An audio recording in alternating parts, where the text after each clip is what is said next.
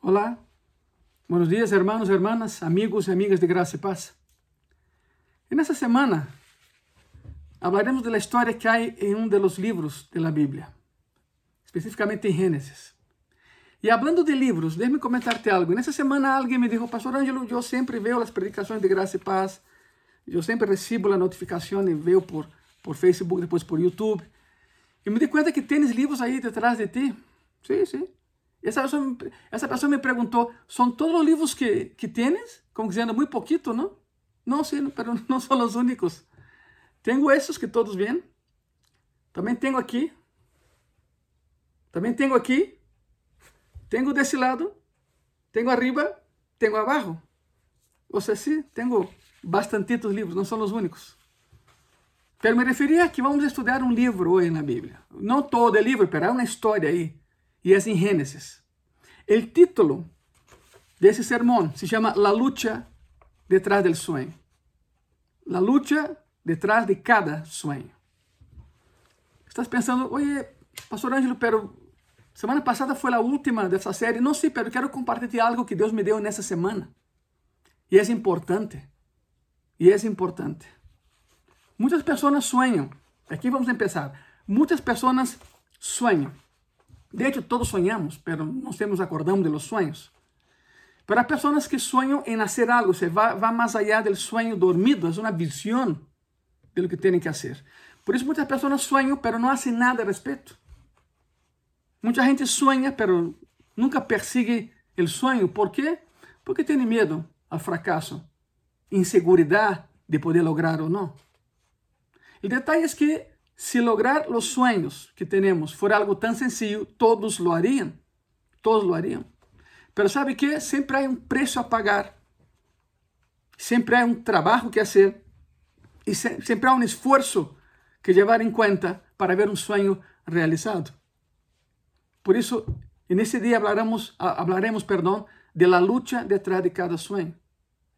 Vemos a los atletas olímpicos que subem ao pódio e ganham medalha de ouro, Pero uno não se dá conta de que levaram 10 anos para chegar aí. Foi uma luta constante de anos para chegar aí. Escute bem o que te vou dizer. Deus está intencionalmente em tu vida. Ele quis estar aí. E é mais, Deus permite de maneira intencional que as lutas sucedam em tu vida, em minha vida. A pergunta é por quê? Já me deu o sonho, porque a coisa não é tão fácil, porque há lutas. Porque Deus está mais interessado em lo que te conviertes en la tierra a través de esa lucha, o sea, tu carácter, que en lo que hagas en la tierra, que es tu contribución. Carácter y contribución. Porque de manera muy sencilla, sea lo que sea que logres aquí en la tierra, aquí se va a quedar. Pero tu carácter forjado mientras buscaba tu sueño es la única cosa que llevará al cielo contigo. Tu carácter, no tus posesiones, no tus logros. E há um claro exemplo disso na vida de Jacob. Jacob. Hablamos de, de livros, Gênesis. A vida de Jacob é uma mescla de bons momentos, malos momentos, altibajos, fortaleza e debilidades. Jacob huyó de Deus toda su vida. Jacob huyó de su hermano toda su vida. E um dia, um dia, Deus lhe hizo deixar de correr tempo suficiente para dar-lhe um sonho e uma grande bendição. As pessoas que passam a vida correndo não se detêm para pensar ou para desfrutar do que está passando. Depois que Deus lhe deu o sonho, vino uma luta muito severa em quatro etapas. Por que é importante isso? Porque são as mesmas fases ou etapas que tu e eu atravessaremos de luta para lograr o sonho de Deus para nós. Sucedeu com Jacob e sucede contigo e comigo hoje em dia. Por isso, vamos, vamos ver o sonho de Deus para Jacob, ok? Vamos a Gênesis. Acompanha-me a Gênesis, por favor. Gênesis capítulo 28, versículo 10 al 12. A palavra diz assim: Saliu, pois, Jacob de Berseba e foi a Aram. E chegou a um certo lugar e dormiu aí, porque já o sol se havia posto. E tomou das pedras daquele paraje e pôs a sua cabeceira e se acostou naquele lugar. E sonhou. E aqui uma escalera que estava apoiada na terra e seu extremo tocava no céu. E aqui ángeles de Deus que subiam e descendiam por ela. Visão tremenda, não? Gênesis 28, versículos 13 e 14. E aqui, Jeová estava no alto de ella, el qual dijo, Eu sou Jeová, el Deus de Abraham, tu padre, e el Deus de Isaac. La terra em que estás acostado, te la daré a ti e a tu descendencia. Será tu descendencia como el polvo de la tierra y te extenderás al occidente, al oriente, al norte y al sur. Y todas las familias de la tierra serán benditas en ti y en tu simiente. Este era el sueño de Dios para Jacob, que fuese un canal de bendición no solo para él, no solo para su familia, sino para todas las familias de la tierra. Y aquí está la promesa, la promesa de Dios hacia Jacob. Génesis 28, versículo 15. A palavra diz assim: He aqui, eu estou contigo, e te guardaré por donde quer que fores, e volveré a traerte a esta terra, porque não te deixaré hasta que haya hecho lo que te he hecho. Bueno, isso é realidade. Em 1948 se aprovou a criação do Estado de Israel em Palestina e os judeus já tinham terra outra vez e aí regressaram. Não todos, mas a enorme maioria se regressou, se cumpriu. Gênesis 28, versículo 16.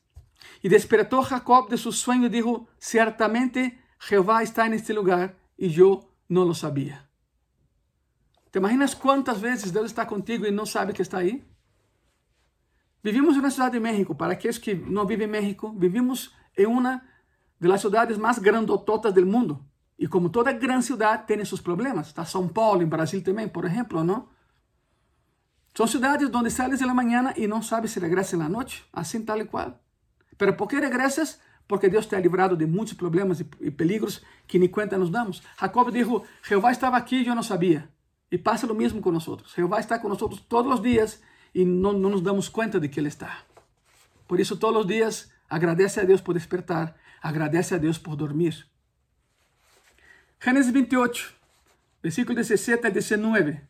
Y tuvo miedo y dijo, cuán terrible es este lugar não é outra coisa que casa de Deus e porta del cielo.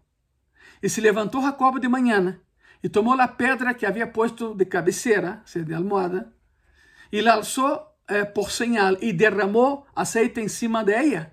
E chamou o nome daquele lugar Betel, aunque Luz era o nome da cidade primeiro. Já sabem, Betel significa casa de Deus e Belém significa casa de pão. Não confundam as duas cidades, por favor. Gênesis 28, versículo 20 ao 22. E isso Jacob volta dizendo: Se for Deus comigo, e me guardare neste viaje em que vou, e me der pão para comer e vestido para vestir, e se volver em paz à casa de meu padre, Jeová será meu Deus. E esta pedra que he posto por señal será casa de Deus. E de todo o que me deres, el dízimo apartarei para ti. Para aqueles que têm a fantástica ideia de que diezmo es invención de pastor, bueno, diezmo es invención de Dios. ¿Quieres pelear con alguien? Pelea con Dios, no con nosotros, no conmigo. Y aquí está el, principio del diezmo. Se enseña en muchos lugares de las escrituras, pero Jacob es uno de los primeros en decir, te daré el 10% de todo lo que me has dado, Señor, como un acto de adoración, de fe, como un acto de gratitud, como un acto de fe, porque eu sei que tu eh, provees todo. De hecho, déjame aclarar algo. De uma vez por todas, e, os que são de graça e paz sabem. O dízimo não é dar o 10% a Deus. Porque tu não podes dar a Deus o que já é de Ele. E a palavra diz que todo ouro e plata lhe pertencem a Ele. Até aí vamos bem? Ok. O dízimo é: eu me quedo com 90% de um dinheiro que nunca foi meu, para começar e eu le regresso a Deus el 10% com prova de fé e obediência. Significa, quito a mirada de mi bolsillo e pongo mi mirada em aquele que llena mi bolsillo, nesse caso, é nosso Deus. ¿Estamos de acordo com isso? Isso é dízimo. O lado espiritual de dízimo é onde pones tu vista, onde pones tu mirada. Essa é a primeira referência sobre o dízimo. E é como Jacob aprendeu, uma das primeiras referências. E aprendeu. Essa é a parte emocionante da história. Deus lhe dá a Jacob um sonho. Vou a construir uma grande nação a partir de tus descendentes. Te vou a dar esta terra onde estás. Vou estar contigo. Vou a bendecirte. E Jacob disse: Vas a ser mi Deus e te vou a servir e te daré el 10% de todo lo que me bendigas. De hecho, algo muy curioso en Jacob son los altares que construyó. Abraham hizo lo mismo, Jacob igual. Los altares. No hay altar vacío. Donde hay altar, hay entrega y hay sacrificio. Póngase a pensar. Pero escuche, con todo el sueño, con todas las promesas de bendiciones, Jacob no estaba listo para la bendición de Dios en ese momento en que habló eso. Jacob no era lo suficientemente maduro para manejar la gran bendición y el gran sueño de Dios que tenía reservado para él. Todavía no era su momento. Dios tiene que preparar a Jacob para recibir el sueño. Tiene que preparar a Jacob para que su fidelidad no, no, no disminuya cuando vengan las luchas. Y así Dios nos prepara para que recibamos su sueño para nosotros. Él nos mete en un proceso de preparación.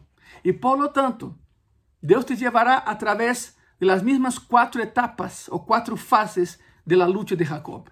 Y las vamos a ver con lujo de detalle. Jacob pasó por cuatro etapas de lucha para lograr el sueño de Dios para él.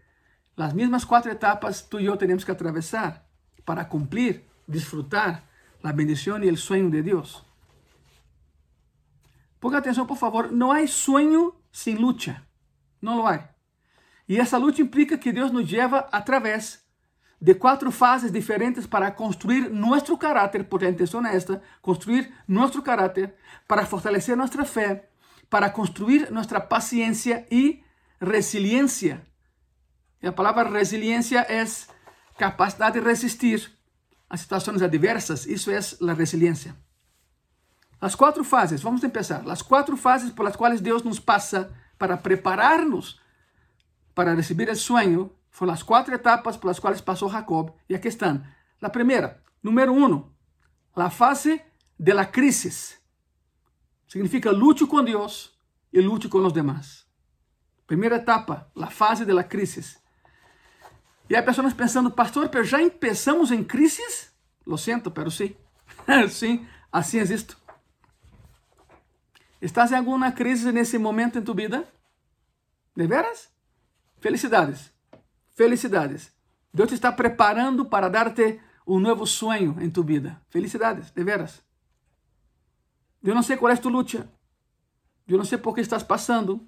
Pode estar enfrentando uma crise de saúde, ou quizás estés enfrentando uma crise financeira, muito provável. Ou quizás estés passando por uma crise relacional, lutando contra todo tipo de problemas diferentes nesse momento. Hay um montão de coisas estás agobiado, dices já não puedo. Bueno, felicidades. Felicidades. Estás na primeira etapa para lograr o sonho de Deus em tu vida. Estás na primeira fase de Deus e nessa preparação para que o sonho de Ele em ti se realize. Agora, escúchame bem, escucha, ponga muita atenção, por favor. Se estás passando por uma crise, é a maneira que Deus encontrou de chamar tua atenção. Vocês não se imaginam la cantidad de personas que están acercando a Cristo desde el año pasado, porque estamos en una crisis sanitaria. Personas que rechazaban a Cristo, personas que rechazaban el mensaje, personas de todo tipo, hoy, y yo te puedo decir porque conozco algunos, y hoy se acercan a Cristo como, como hambrientos, como sedientos. En una crisis, Dios atrapa tu atención para el sueño que Él tiene para ti. O transtorno de Jacob é esse: em toda a sua vida de Jacob, ele havia lutado com seu irmão gemelo, havia huido de Deus, lutado com todos. De hecho, a Bíblia diz que incluso eh, ele e Esaú, seu irmão, lutaram no ventre materno. Esaú nasceu primeiro, Jacob nasceu em segundo lugar, pero Jacob eh, nasceu agarrando o talão de Esaú, como que tentando jalá-lo outra vez ao ventre para que ele pudesse sair primeiro. Isso é verídico, está na Bíblia. Tremenda lucha entre los dos. Y más tarde, Jacob le robó la bendición familiar a su hermano. Su hermano Saúl era el primogénito, tenía las bendiciones las prerrogativas familiares de ser el primogénito, pero Jacob engañó a su padre. Jacob engañó a su padre, su padre ya era ciego y tenía problemas auditivos. Y a partir ahí también empezó a huir de su hermano. Jacob huyendo de todos La lucha que vamos ver hoje sucede eh, um dia antes, caso de Jacob, sucede um dia antes em que se enfrenta a seu irmão por primeira vez em anos, desde que manipulou a bendição familiar e roubou de maneira legítima a primogenitura de seu irmão. Jacob vai ter um encontro cara a cara al dia seguinte, el que vamos a, a ver hoje. E de verdade está morto de medo de seu irmão. Tem um conflito com seu irmão. Quizás tu conflito não seja com tu irmão, quizás seja com tu irmã, com tu papá, com tu mamã, com os vecinos, não sei. Pero há um conflito aí. Talvez tenhas alguns conflitos em tu vida, família, com tu jefe, com tus amigos, vecinos, etc. Pero tu conflito principal é com Deus. Sim. Tu principal problema é com Deus. Tal como Jacob. E Deus o levou a uma crise para sanar essa situação. Agora quero que comecemos essa história. E está em Gênesis, por favor. Gênesis, versículo, eh, perdão, Gênesis 32. Gênesis capítulo 32, versículo 22 al 25. E se levantou aquela noite e tomou suas duas mulheres e suas duas servas e seus onze hijos e passou el vado de Jaboque. Los tomou, pois, e hizo passar el arroyo a ellos e a todo lo que tinha. Assim se quedou Jacob solo. E lutou com ele um varão hasta que rayava el alba. E quando el varão viu que não podia com ele, sei que não lo iba a deixar, tocou no sítio del encaje de seu muslo e se desconjuntou o muslo de Jacob mientras com ele luchava. Lo mais curioso é que nesse passagem há um jogo de palavras em hebreu. Eu sei que México é muitos traba-línguas. México é um montão de traba-línguas. O que te vou ler ahorita é um traba-língua hebreu. Mas antes te vou explicar do que se trata, para que a história quede gravada em tu mente. A palavra hebreia em hebreu para Jacob é Jacob. Jacob. A palavra para lutar em hebreu é Jaibak. Jaibak. E o rio que acabam de cruzar com a família se chama Jabok. ¿Memorizaste? Jabok. Muy bien. Entonces aquí tenemos la frase. Jacob, Jabet, Jabok. Jacob, Jabek, Jabok. Memorízalo. Significa Jacob luchó con Dios en Jabok. Es un trabalengua hebreu. Para que entendas el contexto que estamos hablando. Toda a vida de Jacob foi uma luta. Toda sua vida foi uma luta constante. Oséias, capítulo 12, versículo 2, 3, a palavra diz assim: Pleito tem Jeová com Judá para castigar a Jacob conforme a seus caminhos. Lhe pagará conforme a suas obras. E no seno materno tomou por el calcanhar a seu irmão e com seu poder venceu al ángel. Bueno, é o que diz. Agora quero uh, que penses nesse momento em conflito mais grande, em tu maior problema que estás passando nesse momento. Já lo pensaste? Sí, sí, ahorita en ese que estás que pasó, tem um montão de problemas, não, elige uno, el principal, el maior problema que estás passando. ¿Ya lo pensaste? Muy bien. Yo no sé cuál es tu problema. Yo no sé cuál es tu conflicto. Pero lo puedo sintetizar en dos preguntas básicas. Voy a resumir tu problema más grande en dos preguntas básicas. Número uno, piensas así, obedeceré a Dios y haré lo correcto en esa situación. E segunda pergunta, confiaré em Deus para que se encargue dessa situação? Estás lute, lute, lute, pero tu problema é com Deus, não é contigo nem com outra pessoa, é com Deus. E, tem, e há uma disjuntiva aí.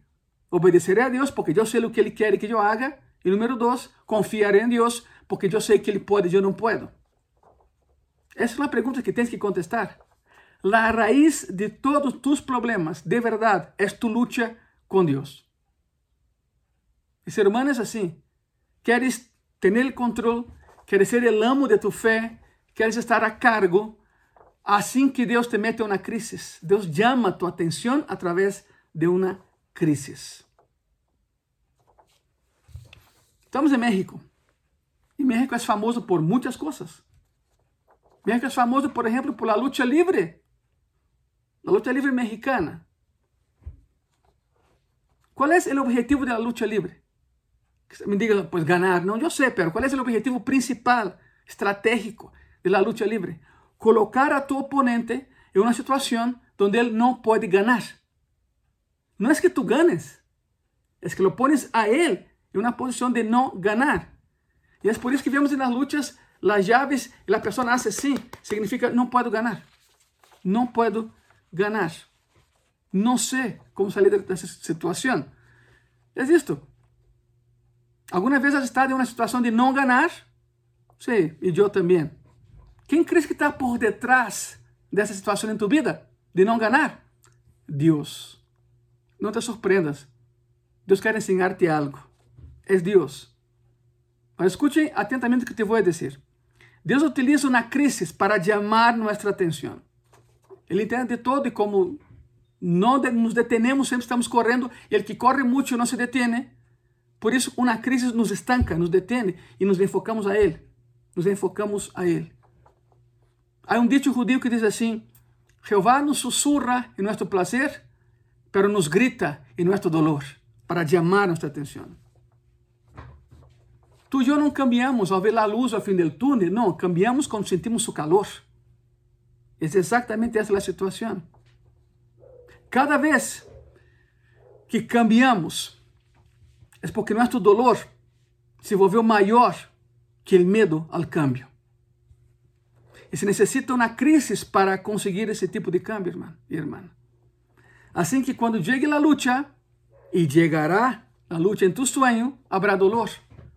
e haverá uma crise em tu vida. Prepárate. Não é, não é pessimismo, isso é uma realidade. Por isso, a primeira etapa de tu luta para lograr o sonho de Deus é a fase da crise. Acuérdate, a fase da crise. Lute com Deus e com os demás, igual que Jacob. Pero é uma fase 2 nessa luta. Fase 2, a fase del compromisso. Tome nota, por favor. A primeira foi a crise. A segunda fase é a fase do compromisso. Deus prova minha fé em suas promessas. Deus prova minha fé em suas promessas. Deus havia dito a Jacob: Te vou a bendecir, te daré esta terra, vou a multiplicar tus generações, serás uma nação poderosa, tu povo bendecirá ao mundo inteiro, eres o povo escolhido. Ha dado todas essas promessas, verdade? Ahora, Deus vai poner a prova a fé de Jacob e Deus vai poner a prova a fé de Jacob em suas promessas, assim como hace com nós. Nos promete, diz agora vê se acertas se confias em mim. Te dá a promessa de um grande sonho e luego te dá a prova. Gênesis 32, versículo 24 ao 26. Estamos na fase 2 de la lucha por tu sueño, detrás del sueño. E a fase 2 é a fase de quê? Del compromisso. Deus prova minha fé em suas promessas. Gênesis 32, versículo 24 ao 26, a palavra diz assim: Assim se quedou Jacob solo, e lutou com ele um varão até que rayava el alba. E quando o varão viu que não podia com ele, tocou no sítio del encaje de seu muslo e se desconjuntou o muslo de Jacob mientras com ele luchava. E dijo: Déjame, porque raya el alba. E Jacob lhe respondeu: Não te deixaré se não me bendices. Significa, não te vou deixar hasta que tu me bendigas. A pergunta é, que passou aí? Que história louca é essa? ¿Te das conta de que o mesmo Deus contra o que luchas é o mesmo Deus que te bendice? Assim é. Ele é ele que hace com que as coisas sucedam. Ele hace com que sucedam as coisas em tu vida. Só tens que chegar a um ponto de compromisso. Compromisso. Deus não está aqui para frustrar, escute isso, Deus não está aqui para frustrar tu sonho. Deus não está aqui para acabar com o sonho que Ele mesmo te deu. Ele está aqui para, para forjar-te em caráter, preparar-te para, para lograr o sonho. E a forma em que Ele te prepara é construindo tu resistência, para profundizar tu paciência, para aumentar tu resiliência. Acuérdate, te vou repetir la fórmula que Él tiene para forjarte en carácter, para que el sueño permanezca contigo y se construya sobre, sobre tu vida, es construyendo tu resistencia para profundizar tu paciencia, para aumentar tu resiliencia. ¿Se acuerda de lo que es resiliencia? Capacidad de superar situaciones adversas. ¿Cuál es la, lección aquí, hermano, hermana, amigo y amiga? ¿Cuál es la lección que estamos viendo el día de hoy? Quando Deus usa uma crise para chamar tua atenção, não la resolve de maneira imediata. Não. que passaria se Deus respondera a cada oração de maneira imediata? ¿Sabe o que passaria? Trataríamos a Deus como uma máquina expendedora. Mete a moneda e sale a bendição.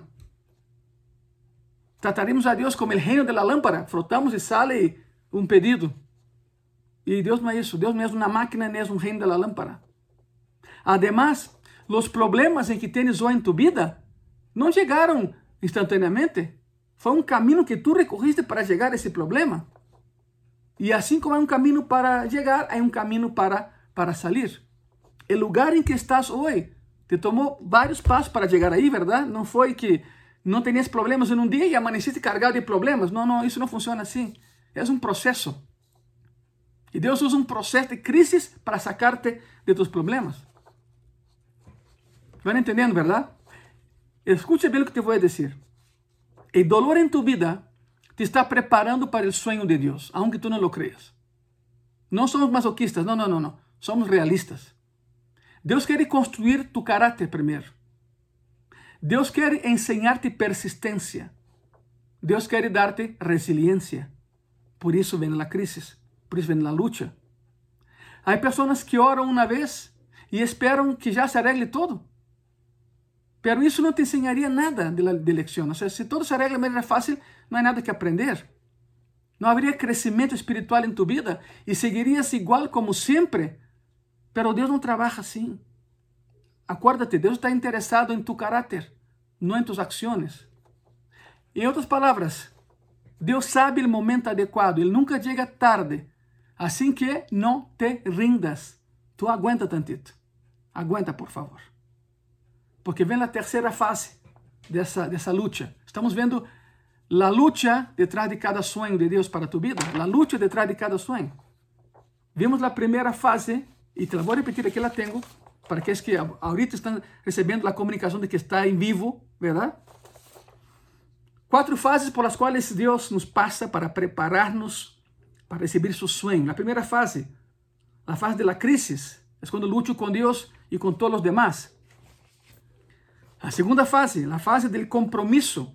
Deus prova minha fé em suas promessas. Terceira fase, a fase da confissão. A fase da confissão. Reconozco que não puedo solo. E a, a coisa começa a cambiar. Gênesis 32, versículo 27, estamos vendo a história de Jacob. Gênesis 32, versículo 27. E o varão lhe dijo, qual é tu nome? Ele respondeu, Jacob. Nunca te has puesto a pensar que essa pergunta é ilógica? É como se Deus enviara um ángel para lutar contigo e depois de toda a noite e madrugada peleando contigo, ela, ela te perguntar, por certo, por certo, antes de seguir, a ver, antes de seguir, como te chamas?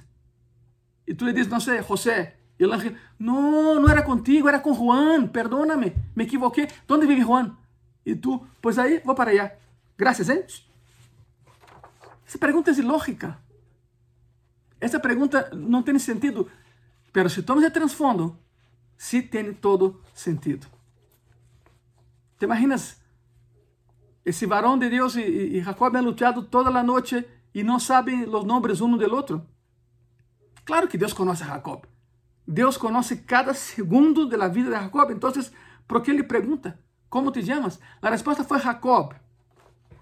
Agora, quero dar-te um pouco de contexto para que entendas essa loucura, que não é nada louco. Simplesmente é que entender. E nos tempos antigos do Novo Testamento, do Antigo Testamento, perdão, e principalmente no mundo, no mundo greco-romano e hebreu, tu nome, tu nome era uma descrição de tu caráter.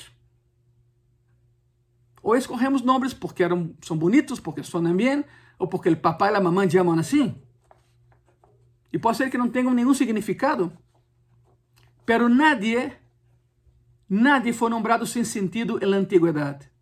Sempre houve um sentido na lógica. Tu nome era tua etiqueta, era tu marca, era uma descrição de como eres. Por exemplo, Jabes, Jabes significa doloroso. Está na Bíblia. Jabes significa doloroso, porque sua mamãe dizia, tu parto foi muito difícil, muito doloroso, e por isso chamou doloroso. ¿Te imaginas en la escuela la maestra pasando lista, Javes? O sea, doloroso, aquí estoy, Señor. En dolor, aquí estoy, Señor. No, es, es terrible. Pero bueno, la historia de Javes es otra predicación. Mas queria comentar isso. O nome Jacob significa em hebreu enganador, estafador, manipulador. Isso é o que significa Jacob. Toda sua vida, em toda sua vida, Jacob havia estado à altura de seu nome. Primeiro, enganou e manipulou a seu padre. Luego, enganou e manipulou a seu irmão. E assim era com todos. Assim era com todos. Jacob tinha um historial de um dolor tras outro que causou a qualquer que entrar a sua vida. Era terrível. E assim foi nombrado estafador, manipulador, Jacob. É o que significa. Quando se lhe pergunta a Jacob como te chamas, a pergunta é: dime como eres. Minhas perguntas é uma afirmação. Dime como eres. Significa reconoce tu estado atual. Qual foi a resposta? Sou Jacob. ¿Te dan cuenta de eso? ¿Sabes por qué? Porque el cambio empieza el momento en que tú reconoces quién eres. Y ahí empieza el cambio en tu vida. La respuesta fue, mi nombre es manipulador. Mi nombre es engañador. Soy engañador, soy manipulador, soy un estafador, soy un mentiroso. Esa fue la confesión de Jacob. Su, su respuesta fue, Jacob, pero isso implica todo o que há em seu nome.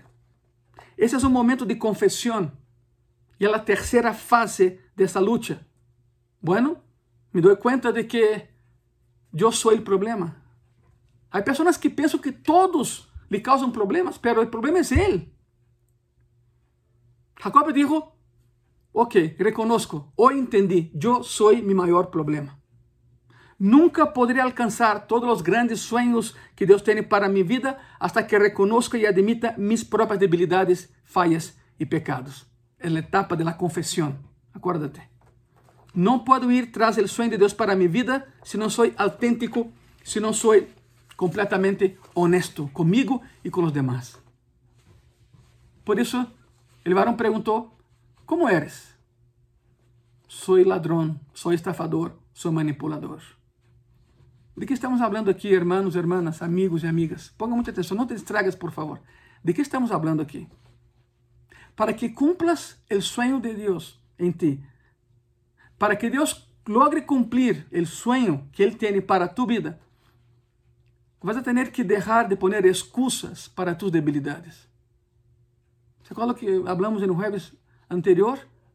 Culpo e me excuso. Culpo a los demás, pero me excuso a mim mesmo. Vas a tener que dejar de culpar a los demás por sus debilidades. Vas a tener que dejar de racionalizar tus debilidades, porque te doy otra clave. Racionalizar es decir mentiras racionales. Perdón. Anota eso. Personas que razonan demasiado. Racionalizar es lo mismo que decir mentiras racionales. Entonces llegamos a la cuarta etapa de la lucha. A quarta fase da luta em que Deus te mente para preparar-te para viver seus sonhos. Número 4, fase número 4. A fase de la conversão. É quando Deus me dá uma nova identidade. Número 4, a fase de la conversão, Deus me dá, Deus nos dá uma nova identidade. Está em Gênesis 32, versículo 28 al 30. E a palavra diz assim: E el varão lhe dijo: No se dirá más tu nombre Jacob, sino Israel, porque has luchado con Dios y con los hombres y has vencido. Entonces Jacob le preguntó y dijo, declárame ahora tu nombre. Y el varón respondió, ¿por qué me preguntas por mi nombre? Y lo bendijo ahí. Y llamó Jacob el nombre de aquel lugar Peniel, porque dijo, vi a Dios cara a cara y fue librada mi alma. Tremendo, ¿no? Deus o bendijo. E depois de sua de, su confesión, la bendición aumentou. Toda uma nação foi nombrada em honor a esse homem, acuérdate, Israel.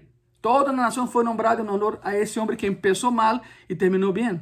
Deus lhe dijo, já não eres essa pessoa. Já não eres el, el estafador, manipulador, enganador, mentiroso. no será más engañador, sino que tu nombre se llamará Israel. Y ahí lo bendijo el Señor. Dios cambió su identidad. Es la, la fase de la conversión. Recuerda algo. Dios está más interesado, acuérdate, Dios está más interesado en lo, lo que te conviertes que en lo que logras aquí en la tierra. Porque lo que logres aquí, aquí se va a quedar. Pero el carácter forjado en ti a través de buscar el sueño de Dios, a través cuatro fases de crisis, ese carácter tú lo llevarás al cielo contigo. De la única cosa que llevarás al cielo es tu carácter. Por eso, las cuatro etapas, las cuatro fases de crisis en que Dios te mete para forjar tu carácter para poder darte la bendición. ¿Quedó claro? Deus mira a Jacob e vê todo su potencial e dice, Jacob, debajo de todas tus derrotas, eu veo um príncipe, príncipe de Deus. E Jacob gana además três regalos, aparte las quatro etapas de crisis, depois da conversão de sua nova identidade, Jacob recebe três regalos. Primeiro, tem uma nova identidade. Segundo, Deus lo bendijo. E terceiro, se lhe dá um recordatório desse dia, dessa experiência, para que nunca olvide jamais quem está a cargo. Sabe por quê? Porque ele que ganha pensa que pode ganhar por sempre. Ele que mente pensa que é dono de seu destino. E por isso, Deus lhe deu um recordatório, Deus lhe dá um recordatório dessa luta, daquela noite e daquele dia. Gênesis 32, versículo 31. E quando havia passado Peniel, lhe saiu o sol e correava de sua cadeira. De por vida, Jacob caminhou diferente. Sabe por quê? Porque quando tens tu um encontro de verdade com Cristo, ele cambia tu maneira de caminhar. Tu já não caminas igual. Já não caminas igual. Jacob nunca volverá a caminhar igual. Já não pode correr. Toda sua vida correu, te acordas? Já não pode correr. Jacob ha passado toda sua vida correndo. Huyó de sus relaciones familiares, huyó de las personas que estafó, huyó de su hermano, huyó de su suegro. Deus disse: Já não corras del hombre, camina comigo. Essa é a eleição. Já não corras del hombre, camina comigo.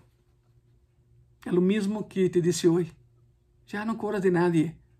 Eu quero caminhar contigo, disse o Senhor. ¿Cuáles son las lecciones que tenemos que aprender aquí, hermano, hermana, amigo y amiga? Hay lecciones aquí tremendas. Bueno, la cojera de Jacob detuvo su patrón de toda una vida, huir. Porque nadie puede huir corriendo. Nadie huye corriendo, lo atrapan. Jacob dejó de, de, de, de huir porque estaba corriendo. En segundo lugar, La correr, la correr em Jacob é um recordatório diário de depender de Deus. Jacob vai caminhar com uma correra o resto de sua vida. E sabe algo muito interessante aqui que descobri? Bueno, aprimorei o que eu sabia e, corroborei o que era. Por aquele muslo, por que ele toca aí? É interessante que Deus haya tocado o encaje de seu muslo. Não foi o muslo, foi o encaje de su muslo, o sea, el músculo. Jehová tocó el músculo del muslo de Jacob. Y el músculo del muslo es el músculo más fuerte del cuerpo humano. Es el músculo más fuerte que tenemos. Tú no tienes un músculo más grande y más fuerte que el músculo de tu, de tu muslo. Dios tocó a Jacob en el punto de su mayor fortaleza. É como se Deus lhe dijera, serás débil, a partir de hoje serás débil, pero em tu debilidade eu te haré fuerte. O sea, deja de confiar em ti mesmo, confia em mim. Deja de correr, camina comigo. ¿Se dan conta disso? Por isso tocou o encaje del músculo, o sea, el músculo del muslo. Quitou sua fortaleza e lo ensinou a depender de Ele. São lecciones que temos que aprender. Eu, como tu pastor, eu quero que tenhas o sonho de Deus para tu vida. Pero mais importante, quero que entendas que Deus hace sua obra mais profunda em tu vida al cambiar tu identidade e al cambiar a forma em que te vês a ti mesmo. Isso é importantíssimo. Cambia tu perspectiva. Porque a forma em que te vês a ti mesmo afecta todo o demás em tu vida, incluindo a forma em que vês o sonho de Deus para ti. Tens que cambiar a forma de verte. Só Cristo pode fazer esse tipo de cambio tão radical em uma pessoa, sem importar quem seja, independentemente de lo que hayas hecho. Jesucristo quer dar-te uma nova identidade. E de hecho, Ele lo promete. Ele lo promete. Segunda de Coríntios. Segunda de Coríntios, capítulo 5, versículo 17. É um, é um versículo hermoso. Diz assim: De modo que, se algum está em Cristo, nova criatura és. As coisas velhas que passaram, e aqui todas são hechas novas. Esse é o ponto de partida para o sonho de Deus em tu vida, hermano, hermana, amigo e amiga. Quero, quero cerrar esse sermão com quatro perguntas. E la vez vamos a repassar as quatro fases da luta detrás do sonho de Deus para tu vida. Ok? Número um. Número um. Em que áreas de tu vida estás lutando com Deus? Em que áreas de tu vida de verdade estás lutando com Deus? Talvez não te diste conta de que em realidade estás lutando com Deus, pero lo estás. Déjame ser um pouco mais específico. Que sabes que é lo correto, pero sigues ignorando a Deus e não lo haces? E não lo haces? Sabes que é lo correto passar tempo com Deus todos os dias em oração e leyendo su palavra? ¿Lo estás haciendo? Deus disse, ¿sabe qué? Regrésame el 10% de lo que yo te he dado como ingreso. Já, já hablamos isso. ¿Lo estás haciendo? ¿De veras? Deus disse, quero que perdones a las pessoas que te han hecho daño. ¿Estás perdonando? ¿Lo estás haciendo? Simplesmente não podes ganhar sem Cristo. Por isso, essa primeira etapa é a fase de la crisis. Luchas com Deus e contra todos os demás. Número dois.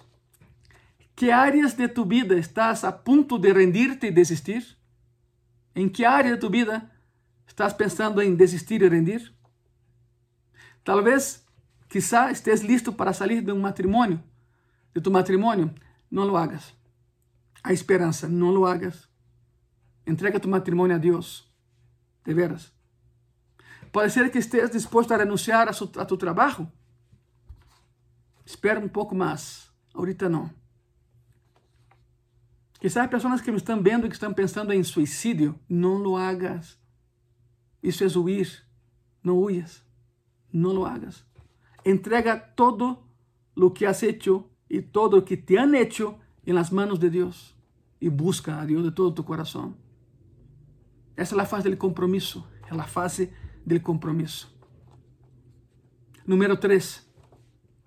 São perguntas. que necessitas admitir sobre ti mesmo? Qual é o denominador comum em todos tus problemas? Tu? E a pergunta é: como te chamas? Quem eres? que estás fazendo? Em nossa igreja em Graça e Paz, Todos, todos somos pecadores redimidos por la sangre de Cristo. Em graça e paz não há um melhor que outro. Todos somos iguais, de verdade. Todos estamos no mesmo barco. Solo acuérdate de algo. Deus não busca pessoas perfeitas, Deus busca pessoas, Deus busca pessoas perfectibles, não a pessoas perfeitas. Por lo tanto, te vou falar cara a cara como pastor que sou de graça e paz. Se o que buscas es una iglesia perfecta, gracia y paz no es para ti. Gracia y paz no es tu iglesia, porque no somos perfectos. Es la fase de la confesión, la fase de la confesión. Reconozco quién soy. Reconozco que no puedo sin Cristo. Y entonces entra número cuatro. ¿Dejarás que Cristo te dé una nueva identidad?